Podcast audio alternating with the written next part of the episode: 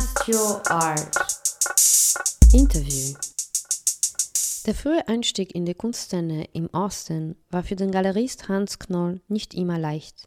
Er sieht sich mit kulturellen Unterschieden und falschen Erwartungen aus Ost und West konfrontiert. Trotz der anfänglichen Schwierigkeiten zieht es ihn weiter.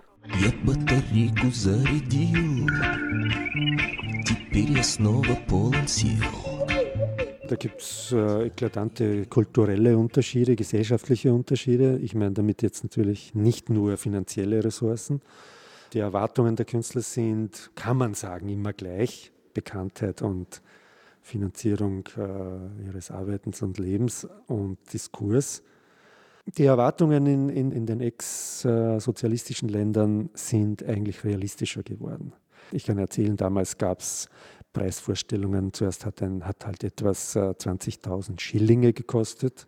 Kam man dann mit einem Sammler manchmal zu einem Künstler in Bratislava, wollte er 20.000 D-Mark. Das war 1990, 92, 93 gab es solche Fälle öfter, wo die Künstler sich erwartet haben, im Westen, alle Westler, da gibt es das große Geld und er darf sich nicht äh, zu billig da geben und so weiter diese Erwartungen und so in die Karriere eines Künstlers oder einer Künstlerin haben sich auch geändert in, in diesen Jahren. Also frühe 90er Jahre war das etwas anders als, sagen wir, jetzt in, in Ungarn oder Russland oder so etwas. In den Ländern, wo ich aktiv war, wie Ungarn, Tschechoslowakei oder Polen oder so, war einfach ein Faktum, dass dass es ganz schwere soziale Abstürze gegeben hat. Also ganz große Teile der Bevölkerung sind unter das dortige Existenzminimum gerutscht. Und das waren für die Menschen dort und auch für uns in der Arbeit, das war sehr hart alles. Es gab dann eigentlich nur immer wieder die Konsequenz, äh, mit der Galerie aufzuhören, weil das hat sich einfach so nicht finanzieren lassen. Oder weiter aufbauen, weiter sich positionieren. Und, und ich wähle in so einer Situation, wenn es irgendwie geht, immer das eher Spannende. Und Moskau war extrem spannend.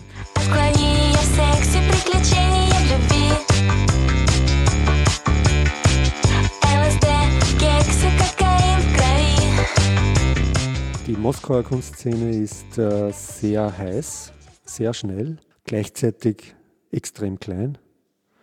Äh, sie ist, äh, es gibt sehr starke Galerien inzwischen.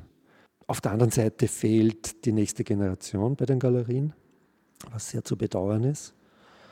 Es gibt wenige Sammler. Diese wenigen Sammler treiben die Preise extrem hoch.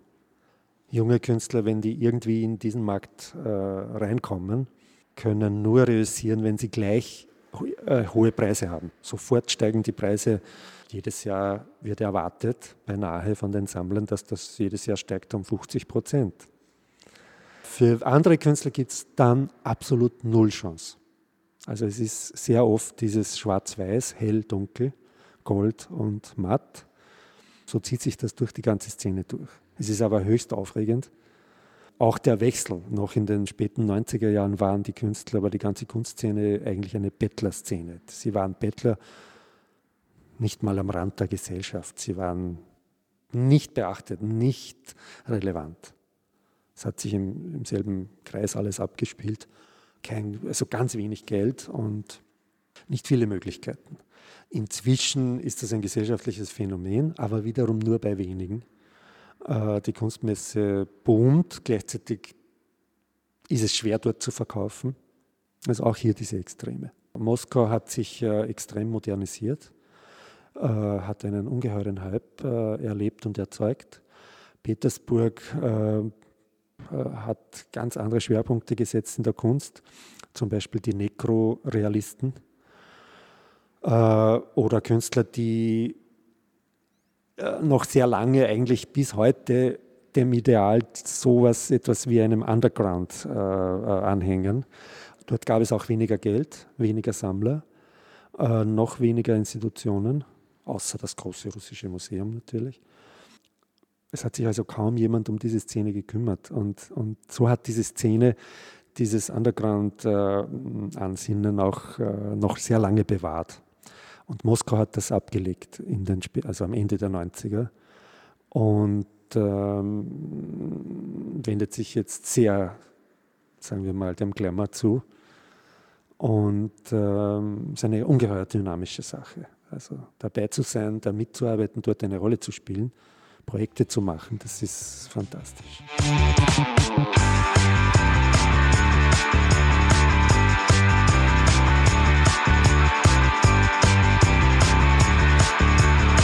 Das Interesse an russischer Kunst äh, ist ja sehr gewachsen international. Ich zeige Fotos, Video, Installationen, aber sehr intensiv arbeitet die Galerie mit zwei Künstlergruppen, AES plus F und Blue Noses. Und das deswegen, weil das sind Künstler, die eine sehr authentische Sprache für das Umfeld dort, für Russland sprechen in ihrer Kunst.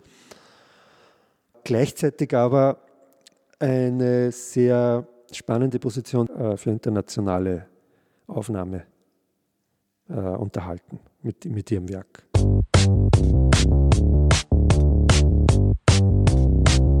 Die Entscheidung, mit, mit diesen Künstlern zu arbeiten, lag auch darin begründet, beispielsweise äh, aus der Erfahrung, dass es sehr schwer ist, wenn man äh, mit, mit osteuropäischer Kunst irgendwo auf dem westlichen Betrieb auf, im westlichen Betrieb auftaucht, dass der Westen sehr oft die Schultern gezuckt hat und gesagt hat, ach, der malt wie der und der und der.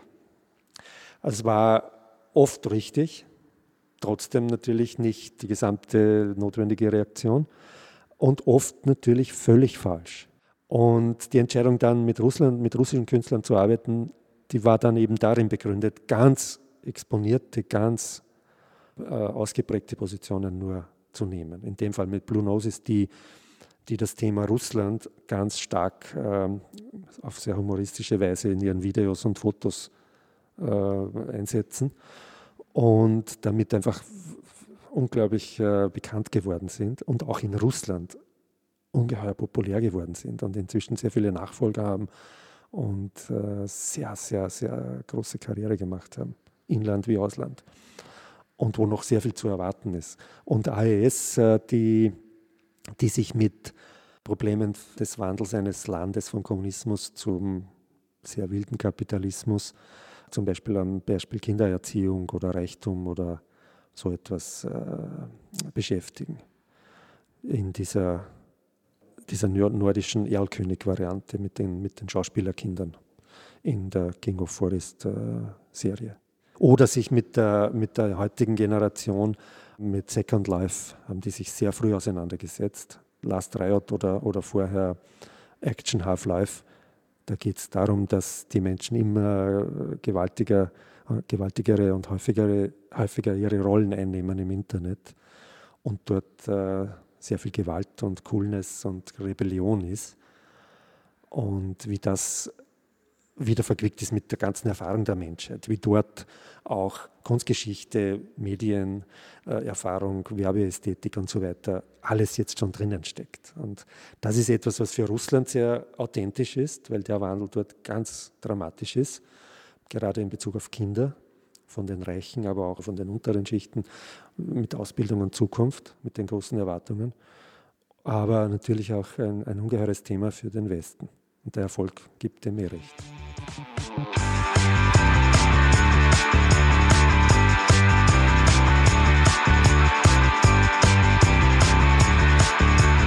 Die Preise von AES sind inzwischen dermaßen gestiegen, gerade in den letzten, im letzten Jahr, dass für diese Preislage hier im mitteleuropäischen Markt kaum, also die Museen sind völlig zu vergessen und private Sammlungen sind ganz wenige, die sich dafür interessieren. Wir haben begonnen mit 11.000 Schilling, großen Fotoarbeiten. Und jetzt liegen die in Euros äh, durchaus sehr oft über 100.000. Und noch hinauf. Ja. Also das ist schon, da ist die Luft schon hier in dieser Gegend sehr dünn. Und ich könnte diese Künstler auch gar nicht mehr hierher holen weil, weil inzwischen sehr große Galerien um diese Künstler kämpfen äh, und auf dem großen amerikanischen und asiatischen Markt äh, ihre Umsätze machen.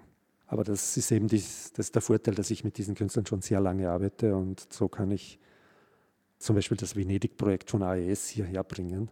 Das war ursprünglich für mich hier entwickelt und wurde dann sehr spät für die Biennale Venedig noch ausgewählt und äh, wurde dann verschoben und also nach der Biennale hier in Wien gezeigt, als erste private Galerie weltweit. Das ist schon etwas Besonderes. Nur müssen wir uns da tatsächlich an die internationalen Sammler, an diese Sammlerszene orientieren und können nicht äh, hoffen, dass da mit der Wiener Szene, dass die Wiener Sammler das irgendwie finanzieren würden und die Museen schon gar nicht. За нами только поспевай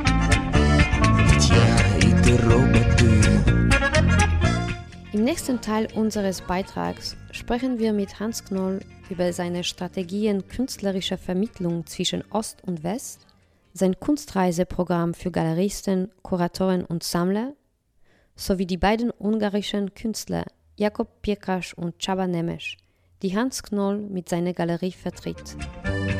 Я твой слуга, я твой работник, я твой слуга, я твой работник.